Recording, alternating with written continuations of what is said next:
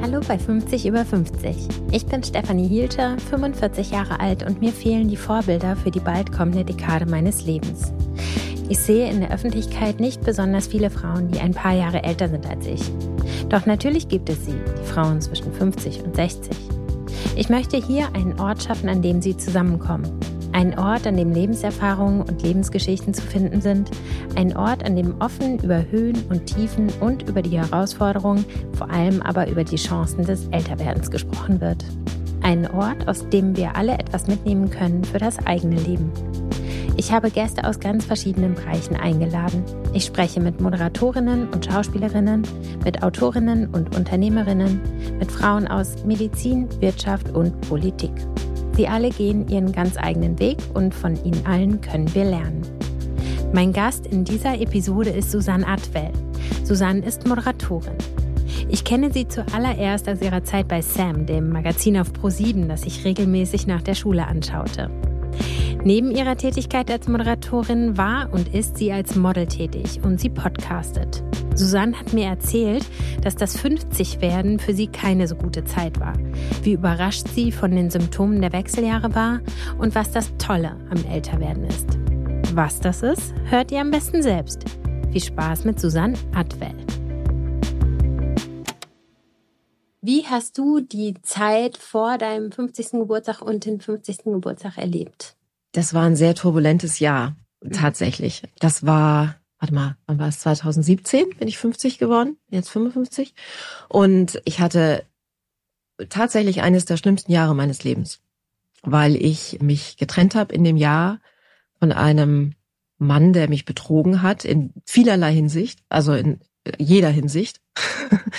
und äh, also wirklich auch schlimme Dinge getan hat. Und es war eine kurze, sehr turbulente Beziehung. Wir haben zusammengelebt. Mhm. Und ich bin zu Beginn des Jahres, habe ich die Entscheidung gefällt, nach vielen äh, fürchterlichen Erlebnissen, dass ich gehen muss. Und dann habe ich meine Sachen gepackt, bin ausgezogen in einer Nacht- und Nebelaktion und habe dann vorübergehend ein halbes Jahr bei einer Freundin gewohnt.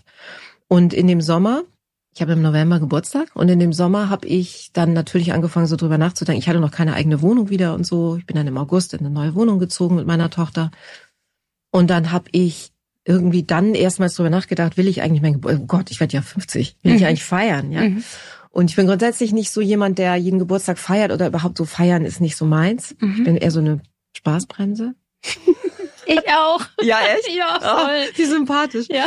Und dann, weiß ich noch genau, saß ich mit einem Freund beim Abendessen und er hat gesagt, du musst doch feiern, er ist 50 und das ist doch auch super, weil es ist ein Neustart und ich glaube, ich habe tatsächlich so richtig eine große Party, habe ich nur einmal gemacht, als ich 18 geworden bin. Mhm. Und dann habe ich einen Raum gemietet und er hat das Buffet gemacht und ich habe weiß gar nicht, 50, 60 Leute eingeladen, die mich irgendwo irgendwie begleitet haben und wir haben groß gefeiert und das war schön. Es war wirklich schön, weil es für mich auch so wie so ein neuer Abschnitt war. Also es war nicht nur ein neues Jahrzehnt, das für mich beginnt, sondern ein neues Lebensjahrzehnt, sondern es war auch die Beendigung einer ganz bestimmten Phase in meinem Leben und dieses wirklich schlimmen Erlebnisses. Das war wirklich ein, ein krasses Jahr. Okay.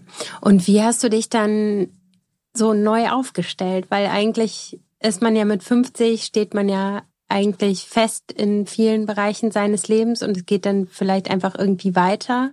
Aber wenn bei dir alles weggebrochen war, ist ja diese Zahl auch einfach ein, ein krasser Neuanfang gewesen, mit dem man vielleicht so gar nicht gerechnet hat. Mit Neuanfängen rechnet man ja selten, oder? Also mhm. oft geht dem ja irgendwie ein Schicksalsschlag, äh, steht da vor oder ich weiß nicht, also ich weiß, mein 40. Geburtstag war irgendwie sehr einschneidend für mich. Also mhm. das war schon, das weiß ich noch ganz genau. Damals habe ich mit meinem damaligen Lebensgefährten in New York gefeiert und ich war gerade noch mal Mutter geworden und es war wirklich so, wow, 40. Und vor allen Dingen, ich fand es dann irgendwie ganz cool und dann habe ich aber immer gedacht, so weiß ich noch ganz genau, okay, aber nach der 40 kommt die 41, 42, 43, 45 und so. Und dann kommt ja auch irgendwann die 50. Und das fand ich tatsächlich ziemlich krass. Also so die Zahl oder auch jetzt, ich bin 55, finde ich echt hart. Aber wie das sagen ja die meisten, man fühlt sich natürlich nicht so. Ne? Also so gefühlt bin ich ja, fühle mich ja nicht wie 55, ich fühle mich nicht wie Mitte 30 oder sowas. Also ich finde, dass vieles davon ist hausgemacht, glaube ich. Vieles davon ist Prägung, Gesellschaft, Erwartung, was wir so vorgelebt bekommen haben wir sind ja alle nicht so alt, wie wir sind irgendwie. Mhm. Gab es für dich trotzdem vielleicht irgendein Ereignis oder ein Erlebnis, wo du gemerkt hast, okay, jetzt werde ich älter, wenn vielleicht nicht körperlich, dann gesellschaftlich oder in der Wahrnehmung von außen? Ich weiß das immer nicht so ganz genau, ob das meine Wahrnehmung nur ist oder ob das tatsächlich so ist. Das muss ich ehrlich sagen, weil auch das Thema Age-Shaming, ne? Toi, toi, toi, hier ist ein Holztisch. Ich habe das noch nicht so erlebt. Ich glaube, das ist tatsächlich eher in meinem Kopf, ja, dass ich dann denke so, oh krass, bis 55, oh Gott. Ja, und der, der Typ oder die, die Frau, mit der du gerade sprichst, die ist Anfang 30 und ich muss so denken, du bist eine Oma. Ich werde nie vergessen, wie ich mal auf einer Veranstaltung im Borchardt stand in Berlin und ich weiß nicht mehr, was es war, irgendein Quatsch und dann kam so eine, weiß gar nicht, es war eine Schauspielerin, glaube ich, eine etwas jüngere Schauspielerin zu mir und wir unterhielten uns und dann meinte sie, hey, wie alt bist denn du? Und damals war ich 35. Mhm. Ich sage, ich bin 35. Boah, so alt schon, hat die gesagt. und es war wahnsinnig, also es war irgendwie lustig, aber irgendwie war es auch, ich dachte so, Gott, ist man mit 35 schon alt und jetzt bin ich 20 Jahre älter. Ich, also um auf deine Frage zurückzukommen, ich weiß nicht so genau, ob das wirklich von außen kommt oder ob das meine Prägung und Wahrnehmung ist. Ich fand das ganz bezeichnend. Ich habe ein Interview von dir gestern noch angeschaut auf YouTube und das war ist ein paar Jahre alt. Und da saßt du mit einem Mann und der hat gesagt, oh, und dein Alter sieht man dir ja gar nicht an. Und ich finde, das ist ja irgendwie kein Kompliment, Nee, das ist auch kein Kompliment. Und du bist da irgendwie ganz locker mit umgegangen und deine Antwort war, ich werde aber älter. Ich fand das so cool. Echt? Ich erinnere mich nicht, aber ja. Ja, ich fand das irgendwie so gut und dachte mir aber in dem Moment, gut, das ist das, was sie sagt, aber was hast du gedacht in dem Moment? Okay, jetzt erinnerst du dich gerade nicht dran, aber man kann die Situation ja pauschalisieren. Es kommt jemand zu dir und sagt, wow, du siehst aber toll aus und man sieht dir dein Alter gar nicht an und glaube ich ja nicht, dass du schon 55 bist. Ja, also das wäre jetzt mal spannend zu wissen, wann das war. Also vor sechs Jahren. Ja, da habe ich das glaube ich noch nicht so empfunden. Heute würde ich mich tierisch aufregen. Ist es etwas, was ich öfter höre? Und das sind diese vergifteten Komplimente, ne? Mhm. Und die Menschen, die das sagen, die denken dann natürlich überhaupt nicht drüber nach. Die denken, sie sagen was Nettes. Ja. Es ist genauso wie, wenn eine Frau zur anderen Frau sagt, wenn du sagst, du bist berufstätig als Mutter, wenn sie sagt, ach, und wo, deine, wo sind deine Kinder jetzt? Weißt du, so das ist ja auch, da denkt man nicht drüber nach, sondern man möchte einfach wissen, ja, wie machten die das? Mhm. Aber wenn man nochmal drüber nachdenkt, nochmal zurückspult, dann denkt man sich so, was, was rede ich da eigentlich? Mhm. Was für ein Schwachsinn, ja? Mhm. Und so ähnlich ist das mit diesem Kompliment, in Anführungsstrichen. Inzwischen würde ich was sagen. Ja. Mhm. Ich weiß aber nicht genau was. Mhm. Und weißt du, was du denkst in dem Moment? ja, was für ein Scheiß. Mhm. Ich, ich reg mich wirklich auf darüber. Mhm. Weil, also, wer hat das gesagt? Julian Moore hat es doch mal gesagt, ne? Die hat doch mal gesagt, ja, es ist überhaupt kein Kompliment, weil uns bleibt ja nichts anderes übrig. Wir müssen ja älter werden. Und was ist, jeder von uns muss das. Und was ist das für ein, also, das kann man ja nicht ernst nehmen, so ein Satz.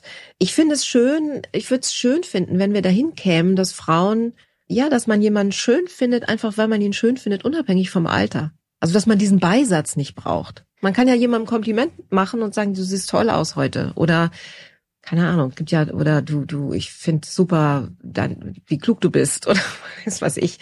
Gibt verschiedene Wege, jemandem äh, da ein Kompliment zu machen, aber diesen Beisatz zu, diesen, also diese Unterschrift, warum muss man das immer sagen? Ja, und eigentlich ist es aber doch auch so, wenn man es runterbricht, ist es nicht schon auch irgendwie kein Kompliment, wenn man sagt, du bist irgendwie schön? Weil ich finde, für Schönheit zum Beispiel, da tust du ja auch nichts. Also entweder du bist halt so geboren oder hast halt eine Hakennase und ein spitzes Kinn. Das ist ja keine Leistung. Weißt du, wie ich es meine? Stimmt. Hast du recht. Ja, da hast du recht. Ich weiß nicht, ich, ich habe da tatsächlich neulich drüber nachgedacht. Ich weiß, ach so genau, weil ich äh, Iris Berben, die ich ja sehr bewundere und ganz, ganz toll finde und ähm, in jeglicher Hinsicht. Und die redete in einem Interview darüber, warum sie also sie wurde, die kennt das ja auch, die wurde ja früher auch ständig das Erste, was die Leute zu ihr sagen, dann sieht sie toll aus. Und äh, dann hat sie wohl früher, ich habe das nie mitbekommen, aber oft sich dagegen gewehrt und, mhm. gesagt, ja, aber ich bin ja nicht nur meine Hülle und ich sehe, bin ja nicht nur das Äußere so. Mhm. Und heute meinte sie so, aber eigentlich ist es ja schön. Also wir freuen uns ja über Komplimente. Mhm. Ich weiß nicht so richtig, welche Haltung ich dazu habe. Vielleicht hat das damit zu tun, dass ich das auch kenne, also mhm. ich, ich habe Glück gehabt in der Genlotterie, ich sehe gut aus und ich bin lange im Fernsehen und seit 30 Jahren mache ich diesen Job. Ich arbeite als Model, als Moderatorin und ich habe oft Komplimente für mein Aussehen bekommen. Mhm. Und ich muss dir ehrlich sagen, ich habe mich immer gefreut. Ich verstehe das auch total. Nur, eigentlich ist es ja das Gleiche. Wie wenn jemand sagt, ne, du siehst aber gar nicht so alt aus, wie nee, du bist. Nee, das finde ich nicht. Das finde ich. Wo ist denn der Unterschied? Dieser Beisatz, dieser, dieser, dieses Anhängsel, zu sagen, das ist ja eigentlich, obwohl du schon so alt bist. Ja. Ja, okay. Also verstehe mich nicht falsch. Ich bin auch eigentlich überhaupt gar nicht gegen Komplimente und ich freue mich ja auch, wenn mir jemand ein Kompliment macht. Äh, ich habe nur irgendwie gedacht, dass auch das Äußere, genau wie das Alter, nichts mit einem persönlichen Zutun zu tun hat. Da hast du, ja, weiß ich nicht so richtig. Ja, okay. Glaube, also wenn man sich jetzt total gehen lässt. Nein, nein, das meine ich so, nicht. Ich meine jetzt nicht die Hautpflege oder mhm. oder Kosmetik oder Schminken oder sowas. Ich meine eigentlich eher ich glaube, es hat auch was mit Haltung zu tun. Und das ist was, was man vielleicht am ehesten versteht, wenn man älter wird. Dass eine gewisse Attraktivität, also dann, wenn Ah, es gibt immer diesen blöden Satz, ne, dass Frauen irgendwann unsichtbar werden. Also Sheila Delis, meine, hey, Liebe geht raus an Sheila Delis, großartige Frau, hat ja gesagt, das stimmt doch überhaupt nicht. Mhm. Ich gebe ihr da recht. Ja, mhm. das stimmt, das ist Bullshit, das ist mhm. Quatsch, den wir uns einreden, den uns das Patriarchat eingeredet hat. Ja, und jetzt denken wir alle, oh, mit 50 in den Wechseljahren werden wir unsichtbar. Bullshit. Ja, mhm. aber ich glaube tatsächlich, wenn man sich damit dann beschäftigt, also mir ist das so gegangen, in dem Moment, als ich mich damit mal auseinandergesetzt habe und gedacht habe, okay, was ist denn jetzt eigentlich, wenn wenn es hier hängt, da hängt und irgendwie alles nicht mehr so frisch ist. Wo kommt denn da die Attraktivität her? Was, was ist für dich attraktiv? Und es ist eben, es ist eben die Frau, die in den Raum kommt und die eine Ausstrahlung hat. Ja. So egal wie alt die ist. Ja. Und die vielleicht lustig ist und die cool ist und die einen coolen Style hat und das sind so Oberflächlichkeiten, ne? Aber eine, die auch was zu erzählen hat, mhm. wo du merkst, da kommt was rüber, die hat eine Haltung, die ist attraktiv. Mhm. Und es ist scheißegal, ob die, ob die 25 oder 55 ist. Mhm. Ich muss nochmal auf dieses Interview zurückkommen, weil mich hat es ehrlich gesagt total aufgeregt. Der Moderator hat dann nämlich auch gesagt, als du sagtest, dass du damals ein paar Kilos mehr hattest, ne, auch als du angefangen hast zu modeln und so, dann konnte der überhaupt nicht begreifen, dass du kein Problem damit hattest. Und er hat immer wieder nachgefragt, ja, aber du bist ja im Fernsehen, ja, aber du bist ja von der Kamera und alle wollen auch immer dünn sein und da, da, da. Und ich fand das ganz schlimm und ich habe mich gefragt, was du in dem Moment gedacht hast. Ich weiß nicht, ich glaube, ich bin einfach so professionell, weißt du, und manchmal auch so ein bisschen greift da auch so ein Automatismus. Ja. Also so, ich werde seit 30 Jahren immer mal wieder befragt, irgendwie eingeladen und ja jetzt auch von dir, mhm. äh, was mich sehr freut, worüber ich mich sehr freue, weil ich es toll finde, was du machst. Und manchmal kommen so Standardantworten einfach. Mhm. Also die sind so ein bisschen in meinem Programm, glaube ich. Mhm. Dann denke ich, dann, dann kommt es vor, dass ich hinterher dann auch jetzt, wo, wo erinnere ich mich an dieses Gespräch und ich weiß, dass ich hinterher auch gedacht habe, hä? Ja, keine Ahnung. Aber weißt du ganz ehrlich, ich finde auch nicht, man muss sich über alles aufregen. Das ist wahrscheinlich auch eine Gelassenheit, die kommt, wenn man ein bisschen älter wird, oder? Ich glaube tatsächlich, dass ja. das so ist. Also ich höre mir auch ganz viel an von älteren Frauen und ich suche auch nach älteren Vorbildern. Viel mehr als, als mich junge Frauen beeinflussen oder, mhm. oder irgendwie beeindrucken, sagen wir so. Und was die ja alle immer sagen, unisono, ist, man wird gelassener und das Leben wird immer besser. Und ich muss dir wirklich sagen, das stimmt echt. Mhm. Und das ist aber nichts, was von heute auf morgen passiert, sondern das ist ein, langsamer Prozess.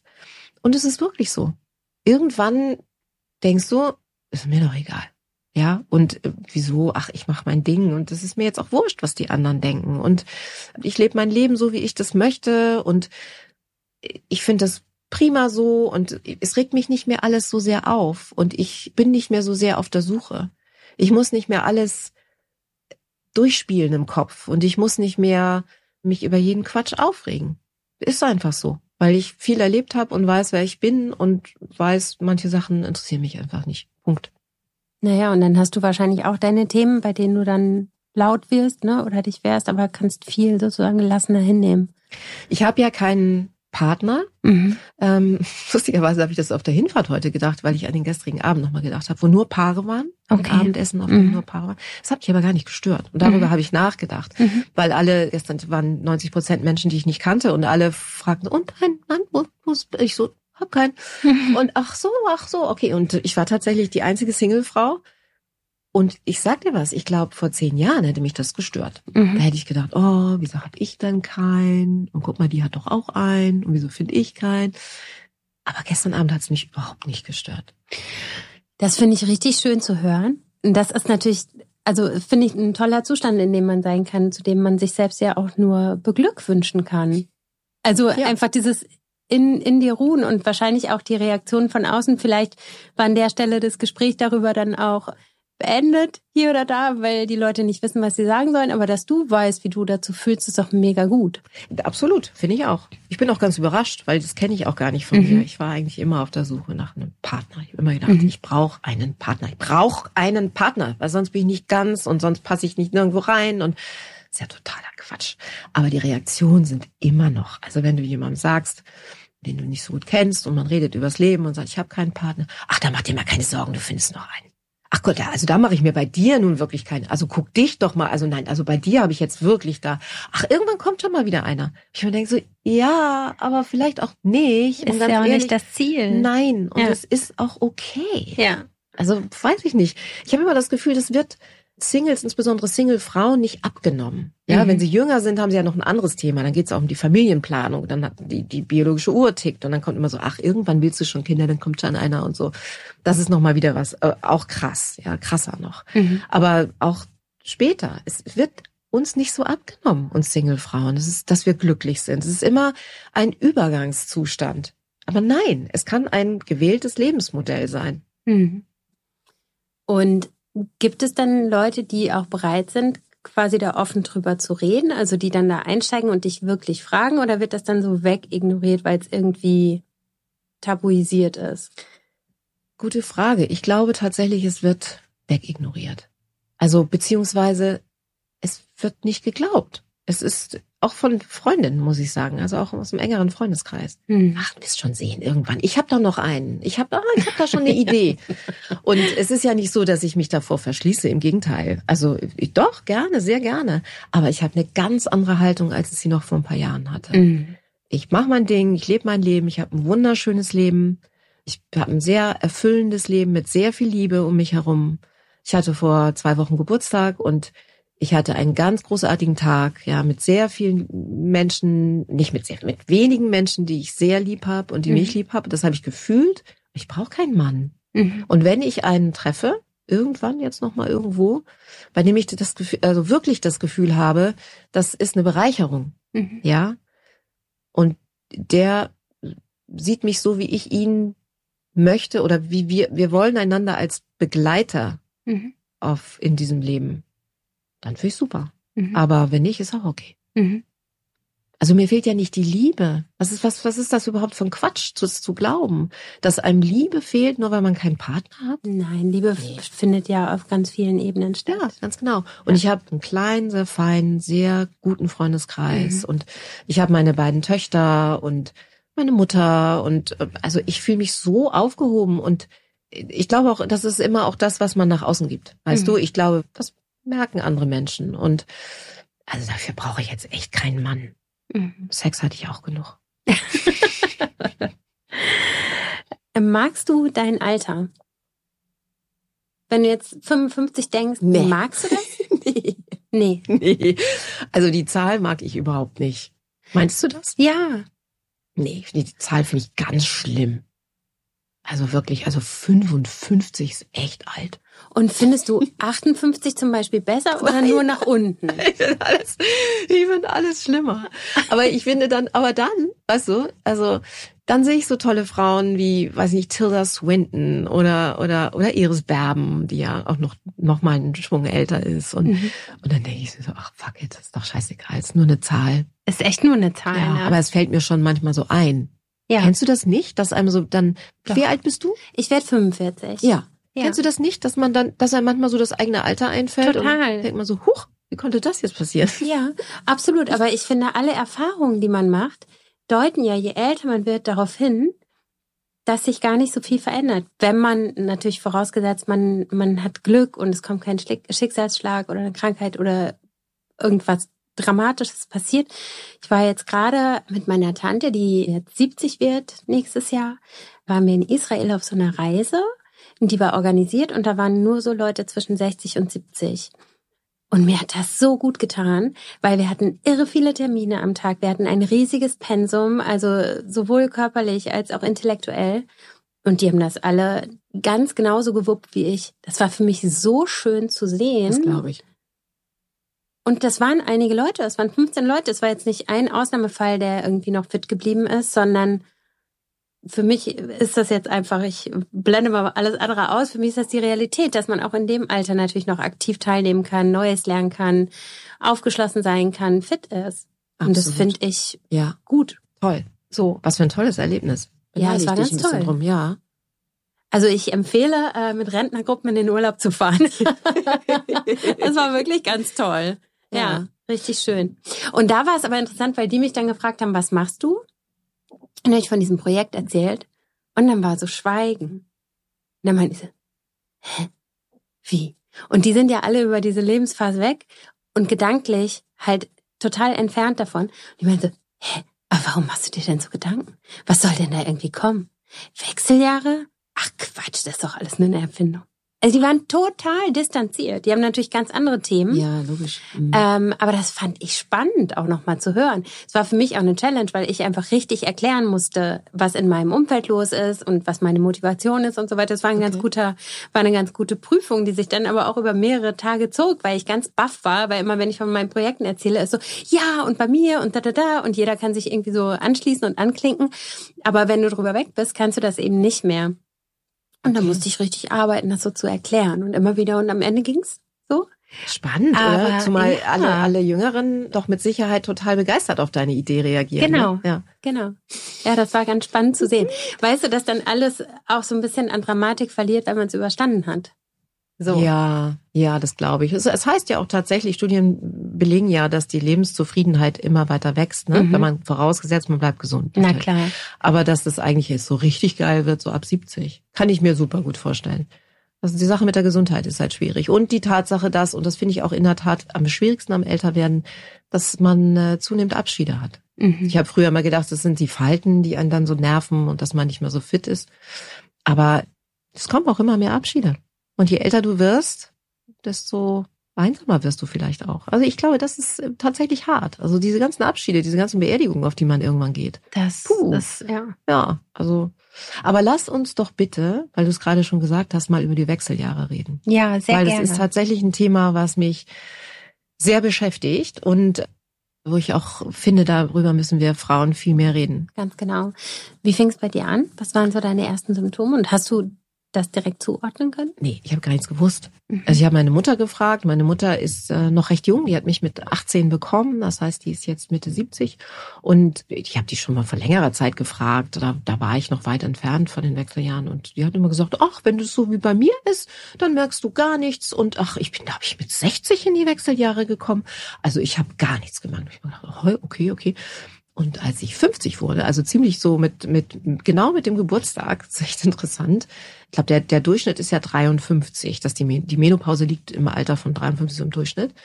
Und mit 50 fing es plötzlich an, dass ich super starke Blutungen bekam, also wirklich total krasse Sturzblutungen vor der Kamera. Das war ein absoluter Albtraum. Ich habe im Studio gestanden, ich hatte meine Tage und ich habe so doll geblutet, dass ich hatte einen Rock an, dass ich in der Matz in die Kulisse musste, um mir da irgendwas reinzustopfen, damit niemand das sieht. Das war ein totaler Albtraum und ich habe gleichzeitig dazu auch Hitzewallungen bekommen und ich habe gemerkt, ich habe einfach gemerkt, in meinem Körper ist was los. Da passiert gerade was, was ich nicht einordnen kann. Mhm. Und dann bekam ich sehr unregelmäßig Blutungen und dann habe ich irgendwann gedacht, okay, also das scheinen jetzt ja wohl dann die Wechseljahre zu sein. Und dann tada, ist mir das Buch von Sheila Delis in die Hände gefallen. Mhm. Und es hat tatsächlich, ich habe mich am Anfang so ein bisschen gesträubt, weil ich gedacht habe, so, oh, jetzt so ein Bestseller zu den Wechseljahren. Und wieso heißt das Women on Fire? Und dann habe ich es gelesen und dann habe ich es verstanden und dann ja. habe ich Hurra geschrien und mhm. all meinen Freundinnen dieses Buch geschenkt und sagte, wenn ihr das nicht lest, dann schlag ich euch. Mhm. Weil ich finde, es ist so eine wichtige Lektüre, ja, und so wichtig, dass wir darüber endlich anfangen zu sprechen und dass wir das enttabuisieren, weil ich es auch selber noch merke bei mir, wie schwer es mir fällt, darüber zu sprechen. Aber du machst es jetzt hier. Ja, ich mache es jetzt hier ganz bewusst und, und absichtlich auch in allen Details, weil, weil ich das endlich loswerden will. Mhm. Also Und es passiert ja auch ganz viel, auch im Netz und so, ne? Also man kriegt ja schon auch mit, dass dafür immer mehr Awareness da ist für dieses Thema. Werbung. Mein heutiger Werbepartner ist Clark. Ich bin mit Papierkram wirklich schlecht und deswegen passieren mir auch hin und wieder Dinge, die mir nicht passieren sollten. Wie zum Beispiel, dass ich die falsche Versicherung abschließe oder uralte Versicherungen einfach weiterlaufen lasse, weil ich nicht die Muße habe, mich mit dem Thema auseinanderzusetzen. Das ist mir auch schon ein paar Mal richtig teuer zu stehen gekommen. Ein immer noch aktuelles und größer werdendes Thema ist der Gender Pay Gap. Frauen verdienen noch heute 18 Prozent weniger als Männer und aus diesem Grund steigt auch ihr Risiko der Altersarmut. Nur jede zweite Frau legt Wert auf ihre finanzielle Unabhängigkeit. Es ist ratsam, sich mit der privaten Altersvorsorge auseinanderzusetzen, um diese Unabhängigkeit auch bei einer geringen Rente halten zu können. Mit Clark kannst du dich zu diesem Thema super informieren und dich versichern, damit deine Zukunft auch in Zukunft gut aussieht. Ausgebildete Versicherungsexpertinnen stehen dir kostenfrei und persönlich zur Verfügung für eine qualitative und unverbindliche Beratung, wenn du doch mal eine Frage haben solltest. Mit Clark kannst du endlich den Überblick behalten. Einfach die App runterladen, schnell registrieren und angeben, welche Versicherungen man bereits hat. So sind sämtliche Details zu den bestehenden Verträgen übersichtlich und jederzeit digital verfügbar. Also kein lästiger Papierkram mehr. Alles kostenlos und vor allem unabhängig von einzelnen Anbietern. Für 50 über 50 Hörerinnen und Hörer spendiert Clark einen 15-Euro-Gutschein für Brands wie Apple, Zalando und andere. Einfach auf clark.de in Deutschland oder goclark.at in Österreich gehen, die existierenden Versicherungen hochladen und bei der Registrierung den Gutscheincode sichtbar, alles in Großbuchstaben, eingeben. Die Teilnahmebedingungen findet ihr in den Show Notes. Und ich stelle euch heute noch den zweiten Werbepartner dieser Episode vor. Das ist Dr. Kade. Genauer das Kade Fungin Befeuchtungsgel. Vaginale Atrophie mit dem Symptom Scheidentrockenheit kann viele Ursachen haben. Zum Beispiel verspüren viele Frauen, die in die Wechseljahre kommen, dass die Vagina trockener wird. Auch die Pille kann die Trockenheit auslösen, sowie Stress, Schwangerschaft oder Diabetes. Es gibt viele Ursachen. Im besten Fall löst sie nur ein unangenehmes Zwicken aus. Oder aber Juckreiz, Brennen oder sogar Schmerzen beim Sex. Cadefungin Befeuchtungsgel kann diese Beschwerden lindern. Dazu verzichtet das Gel auf Hormone, nicht aber auf feuchtigkeitsspendende Hyaluronsäure. Da das Gel parfümfrei und ohne Farbstoffe ist, ist es auch unbedenklich während der Schwangerschaft und Stillzeit anwendbar. Danke an meinen Partner Dr. Kade für die Unterstützung. Weitere Infos zu Dr. Kade findet ihr in den Show Notes. Werbung Ende. Also im letzten Jahr hat sich wahnsinnig viel entwickelt. Als ich eine Staffel zu den Wechseljahren gemacht mit meinem anderen Podcast und mich hat das Thema ja auch mega aufgeregt und nicht mehr losgelassen und deswegen sitzen wir jetzt auch hier, weil ich quasi mehr dazu machen möchte und auch dazu beitragen möchte, dass darüber geredet wird. Und dass ich finde, es kann überhaupt nicht sein, dass wir als aufgeklärte Frauen über dieses Thema nicht aufgeklärt sind. Und ich freue mich, dass was passiert und ich finde, es kann nicht genug passieren. Es muss Absolut. immer, immer, immer mehr geredet ja. werden. Wie ging das denn bei dir weiter? Hattest du noch andere Symptome als diese Hitzewallungen und Sturzblutung? Ja, also das kam dann so mit 53. Also mit 53 kam auch die Menopause. Ich glaube mit 53 oder 4, also dieser berühmte Tag, ein Jahr lang die Periode nicht gehabt. Mhm. Und dann hatte ich dieses Buch gelesen, dann habe ich mit meinem Gynäkologen drüber gesprochen und bin wie wahrscheinlich 90 Prozent aller Frauen aus allen Wolken gefallen, weil der mir gegenüber saß, also ein wirklich guter Arzt, der mich auch durch die zweite Schwangerschaft begleitet hatte und dem ich sehr vertraut habe. Und das hat mir gegenüber gesagt, es tut mir leid, Frau Hartwell, aber da kann ich Ihnen nichts zu sagen. Da weiß ich einfach nichts drüber. Und ich so, what? Aber Sie sind doch mein Frauenarzt. Ich bin eine Frau. Wie kann das sein? Sagt er, nee, da müssen Sie zum Endokrinologen. Das habe ich nicht, das habe ich ein Semester gemacht in meiner Ausbildung und hat mir dann irgendwie homöopathische Sachen über den Tisch geschoben. Ich bin, glaube da nicht dran. Ich habe bisher Mönchspfeffer genommen, aber so richtig geholfen hat's nicht. Ich habe dann gemerkt, ich habe Schlafstörungen bekommen. Mhm. Ich kann, ich konnte immer gut schlafen. Ich habe ja, seitdem ich 24 bin, bin ich Mutter. Also ich habe so einen Mutterschlaf, aber, mhm.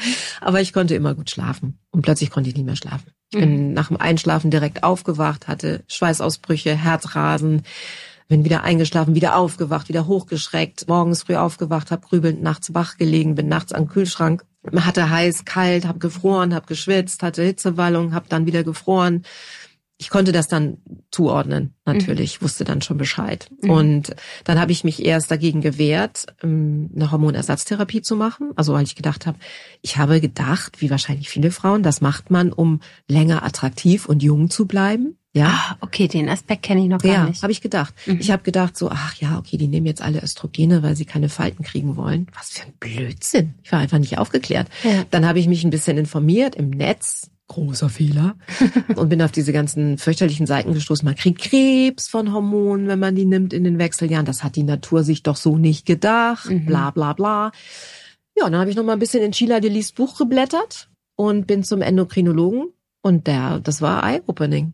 Der hat mir das alles erklärt. Der hat mir neue Studien vorgelegt, hat gesagt, lesen Sie das, wenn Sie Angst haben, dass das Krebsrisiko steigt, bitte lesen Sie das alles. Das stimmt nicht. Ich nehme äh, bioidentische Hormone mhm. jetzt seit zwei Jahren und es geht mir gut.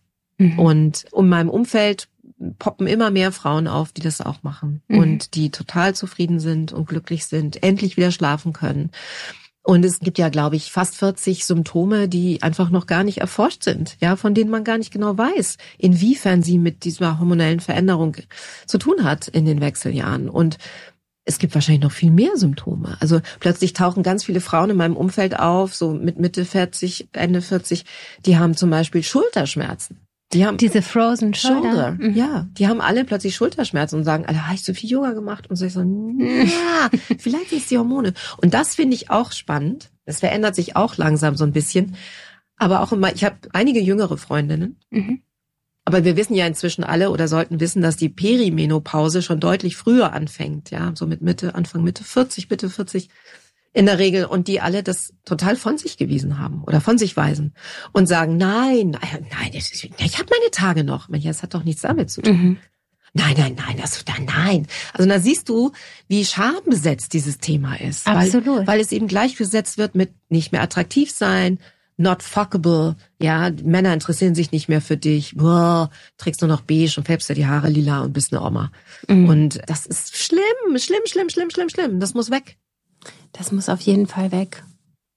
Ich finde es auch ganz, ganz furchtbar und gleichzeitig verstehe ich trotzdem die Tabuisierung nicht, weil es wirklich jeden angeht. Und was ist denn schlimm daran zu sagen, dass man irgendwie nicht mehr gut schläft? Ich verstehe, also ich kann dem nicht so richtig auf den Grund gehen. Das ist eine gute Frage. Schlimm daran ist, dass es eben gleichgesetzt wird mit der Zeit, in der die Frau klingt jetzt hart, was ich sage, aber keine, keine Frau mehr ist. Also die Frau verliert ihre biologische Bestimmung und deshalb wird sie uninteressant. Zack, weg damit. Und ich meine, wenn wir das mal weiterdenken, wenn wir das Rad mal weiterdrehen und uns überlegen, wo das herkommt, da bist du ja wahnsinnig. Also ich meine, dann kannst du einfach nur noch wütend werden, weil das Ganze hat mit dem Patriarchat zu tun. Das ja. Ganze hat mit Männern zu tun, die an den Schaltknöpfen sitzen, saßen, auch in der Medizin. Ja, die Aufgabe der Gynäkologen ist seit, weiß ich nicht, äh, Jahrhunderten Kinder, Babys auf die Welt zu bringen, die Gesellschaft zu vermehren und nicht sich um die alten Tanten kümmern. Ja, deswegen wird es ja nicht gelehrt im Medizinstudium. Man muss genau. halt Zusatzausbildung machen und äh, ganz wenige machen das. Genau. Meine Frauenärztin ist auch nicht geschult. Ja. ja. Und wie schlimm ist das dann aber? Also ich hatte ja jetzt das Glück, dass ich an den richtigen äh, Endokrinologen mhm. geraten bin und so weiter und auch eine aufgeklärte Frau bin und über alle Mittel verfüge und in der Großstadt lebe. Aber wie ist das für Frauen, die auf dem Land leben, ja? Und die dann auch noch natürlich durch ihr Umfeld vermittelt bekommen, stell dich nicht so an und das kann doch gar nicht sein und wir alle mussten da durch. Das ist ja auch so ein berühmter Satz. Ne? Mhm. Also haben wir alle, das ist jetzt nicht so. Ja, What the fuck? Das heißt doch nicht, dass ich das alles ertragen muss. Ja, und ich finde, du musst auch früh Bescheid wissen, bevor du auch in diesem Sumpf der Symptome bist, weil du dich da auch ganz schwer wahrscheinlich rausziehen kannst und motivieren kannst, dir irgendwie Hilfe zu suchen. Und du musst ja nicht nur in einer Großstadt wohnen, du musst Glück haben, an die richtigen Leute zu geraten. Also ich habe eine Freundin, die wohnt auch in einer Großstadt und die hat Sheila und dann hat das mitgebracht und zum Frauenarzt und hat gesagt, so das und das und das und das habe ich. Und der hat dann auch gesagt, obwohl sie irgendwie in einer, in einer Großstadt lebt, wo gute Ärzte irgendwie sind, der hat auch gesagt, nee, das ist Quatsch, sie haben ja noch ihre Tage. Oh, Wahnsinn. So, und die ist jetzt auf der Suche nach dem nächsten Arzt. Und das geht ganz vielen Frauen so. Im Schnitt suchst du vier Ärzte auf, bevor du den findest, der dir dann hilft. Wahnsinn, oder? Ja. Das ist doch total krass. Das kann doch alles nicht angehen. Also meine, wo leben wir denn? Und es sind 50 Prozent der Weltbevölkerung und gerade die Frauen in den Wechseljahren. Wir sind die meisten gerade. Meine ja. Altersgruppe ist gerade, äh, davon gibt's am meisten. Genau. Also das, das, das muss ganz, ganz schnell gehen. Da muss ganz, und es ist ja nicht, ich, ich will ja auch gar nicht, also ich will jetzt keine Hormonersatztherapie propagieren. Mhm. Ja, das war vielleicht so ein bisschen was, was mich in dem Buch von Sheila Delis so ein kleines bisschen gestört hat. Sie ist sehr pro. Genau, ne? sehr mhm. pro. Und da habe ich gedacht, na ja gut, aber es gibt ja vielleicht auch Frauen, die möchten das nicht. Mhm. ist ja auch völlig in Ordnung. Mhm. Muss ja jede für sich selbst entscheiden. Aber es muss halt enttabuisiert werden. Ja. Also wir müssen eben über diese Symptome reden können und diese. Ich habe zum Beispiel, was ich ganz oft gedacht habe, Mann, Angela Merkel, was hat die für einen Knochenjob gemacht? Überleg dir mal, die hat genau in der Zeit, in dieser Wechseljahreszeit, war die Bundeskanzlerin. Wahnsinn. Scheiße. Jeden Morgen um was weiß ich, 6 Uhr aufstehen. Ein Tag, der durchgeplant ist, minutiös. Was musste die alles leisten? Und durfte die einmal sagen, ich kann jetzt gerade nicht, weil ich habe Hitzewallung oder ich schlaf scheiße ich bewundere die Frau eh sehr, aber die ist da noch weiter an meine Achtung gestiegen. Ja. Und ich muss ehrlich sagen, es muss möglich sein, dass wir darüber offen reden können und dass wir uns auch dann krank melden können. Es gibt ja auch schon andere EU-Länder, die da vorziehen, ne, die, mhm. die, die da anziehen und, und den Frauen das ermöglichen in dieser Zeit. Ich glaube, Großbritannien ist da recht weit vorn. Ja. Die haben ja auch eine, eine Wechseljahrsbeauftragte mhm. tatsächlich. Mhm. Also super, sowas muss her. Dafür ja. muss mehr Awareness her. Es muss die Leute, die Frauen müssen aufgeklärt werden. Und die Männer im Übrigen auch. Ja, natürlich. Also das halt finde ich jetzt auch mal, weil das höre ich zum Beispiel ganz oft von Männern meiner Generation. Ja, ja, es ist ja so ein Frauenthema. Ja, keine Ahnung. Ja, aber du bist doch mit einer Frau verheiratet, die mhm. in dem Alter ist. Ja, aber das will ich gar nicht so genau wissen. Mhm. Denkst du, sag mal, was bist du denn für ein Idiot? Ja. Nee, also die müssen alle diese Bücher auch lesen. Das ist definitiv so. Absolut. Ja. Ja, aber da kommt halt wieder dieses Schambesetze. Ich glaube, die Frauen geben ihren Männern die Bücher vielleicht nicht eben aus Scham. Klar. So. Ja, klar, da schließt sich der Kreis wieder, weil du willst attraktiv bleiben. Mhm. Ja, und du denkst halt, wenn die das wissen, uh, das ist so ein bisschen so ähnlich wie, ist jetzt ein komischer Vergleich, aber fällt mir gerade ein, wie die, die, die Frauen, die nicht wollen, dass ihre Männer bei der Geburt dabei sind. Weil sie denken so, oh Gott, mich entmystifiziert, hat meine Mumu gesehen. Mhm. Was du ja denkst, sag mal, hast du sie noch alle? Mhm. Also ja. er kann ja entscheiden, ob er da unten am Fußende sitzt oder ja. oben. Aber ich meine, also nein, nein, nein. Also ja. sowas finde ich alles ganz schlimm. Und ja, ich, ist auch. Und das ist auch so ein Punkt, weißt du, wo wir vorhin über, über Männer gesprochen haben oder so, über mein Single-Dasein. Ich bin nicht mehr bereit, ich bin bereit, Kompromisse zu machen, um Gottes Willen, das muss man immer im Leben, aber in manchen Bereichen bin ich es nicht mehr. Und mhm. ich bin nicht bereit, mit einem Mann zusammen zu sein, der sich diesen Themen verschließt und ja. der nicht reflektiert und der seinen eigenen Scheiß nicht aufarbeitet und der nicht. Ich habe mal so einen Post von Sharon Stone gelesen, der ich auf Instagram folge. Die war in einer Talkshow und die hat das äh, dann so mal aufgeschrieben und hat gesagt, sie hat einfach keinen Bock mehr auf Männer, weil sie findet in ihrem Alter keine Männer, die mit denen sie sich auf Augenhöhe fühlt. Mhm. Ja, die ihren, ihren Shit together haben, die mal ihr eigenes Leben aufgearbeitet haben, die auch mal gucken, was ist nicht so gut gelaufen, die an sich arbeiten, die reflektieren, die nicht nur verdrängen. Ich weiß nicht, ob das so ein Altersding ist. Vielleicht ist das auch einfach ein Frauen- oder Männerding. Vielleicht sind wir auch irgendwann dazu gezwungen, uns mit uns auseinanderzusetzen, um auch solche Zeiten wie die Wechseljahre zu überstehen, oder? Hab ich auch schon mal überlegt, ja. Außer den bioidentischen Hormonen, was machst du denn noch, damit es dir besser geht?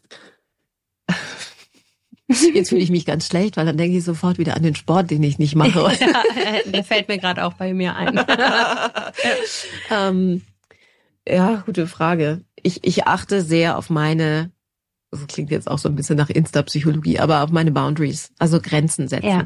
Nicht ganz bewusst Grenzen setzen. Mhm. Ich weiß zum Beispiel, ich habe mich immer schlecht gefühlt, weil ich manchmal echt regelrecht asozial bin. Also ich, ich brauche meine Auszeit, ich brauche meinen Rückzug. Mhm. Ich bin niemand, der von einem Abendessen, von einer Party zur nächsten tingelt. Mhm. Ich habe gerne Menschen um mich herum, aber ich bin dann auch gerne wieder allein. Mhm. Ich kann gut allein sein, ich muss meine Batterien auftanken. Mhm. Ich habe einen Beruf, in dem ich viel gebe, in dem ich oft im Mittelpunkt stehe und ich brauche entsprechend dann auch das die, die Rückzugsphase.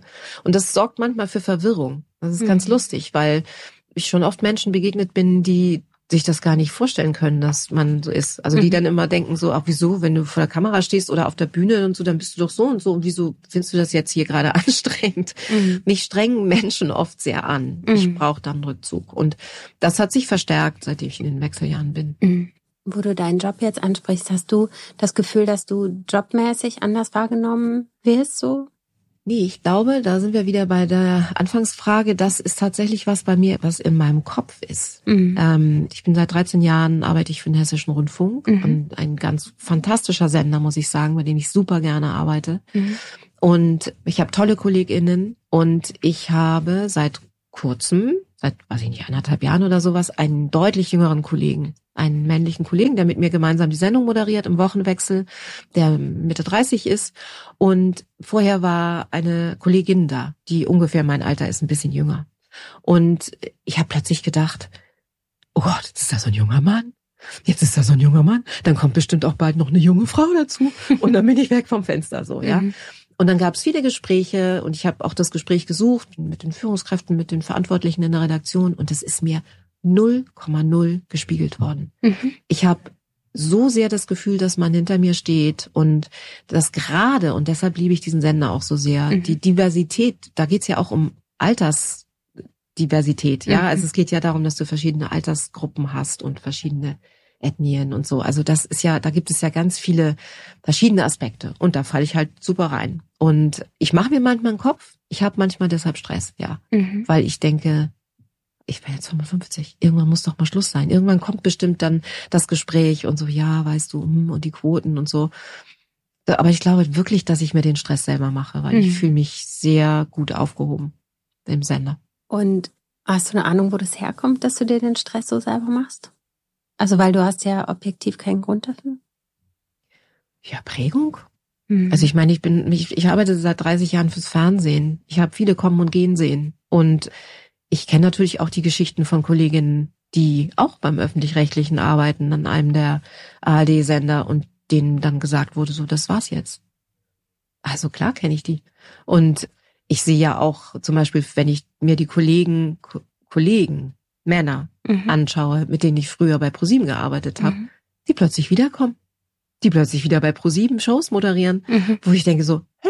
Okay, ja, nö, klar, warum auch nicht, aber was eigentlich mit mir? Mhm. Also klingt jetzt komisch, weißt du, aber denke ich mir so, hä, ja, das merkst du schon. Also die Männer, die, die, ich weiß nicht, ich glaube, das ist dann selbstverständlicher. Mhm. Weißt du, dass man so einen, so einen Mann dann nochmal holt, der schon vor 20 Jahren für den Sender gearbeitet hat oder so, das ist dann, ja, da wird gar nicht drüber nachgedacht. Bei mhm. einer Frau wird dann schon mal drüber nachgedacht, ob, ob das noch geht. Und das ist ja noch in den Köpfen, also das ist noch da. Und ich glaube, und das ist auch bei mir natürlich da, dass ich das, dass ich denke so, okay, ach na ja, bist halt schon ein bisschen älter. Aber dann haue ich mir selber auch immer auf die Finger. Also ich äh, versuche mhm. dann, wenn ich mich bei diesen Gedanken ertappe oder auch im Freundeskreis, ne, auch spannend. Also die meisten meiner Freundinnen sind verheiratet, schon lange in Beziehung. Und dann kommen dann immer mal so Texte, so, ja, ich bin ja auch nicht mehr so jung, ich würde wahrscheinlich gar keinen mehr finden. Oder und dann habe ich mm, Kontakt gehabt irgendwie mit einem jüngeren Mann oder einer jüngeren Frau. Und dann habe ich gedacht, ich könnte doch deine Mutter sein, ich bin ja schon so alt. Neulich hatte ich eine Kamerafrau äh, bei mir, äh, die ist mein Alter. Mhm. Und der Rest der Studio-Crew ist jünger. Und die, die murmelte dann permanent von ihrem Pult aus hinten, ja, ja, ich bin ja schon eine von den Alten hier. Ach, ich bin ja schon so lange, weißt du, wenn ich so, damals, als ich ange, und ich dachte mir so, halt doch mal den Mund. Mhm. Also, ich verstehe, von welchem Punkt aus man das sagt. Und ich ertappe mich auch manchmal dabei.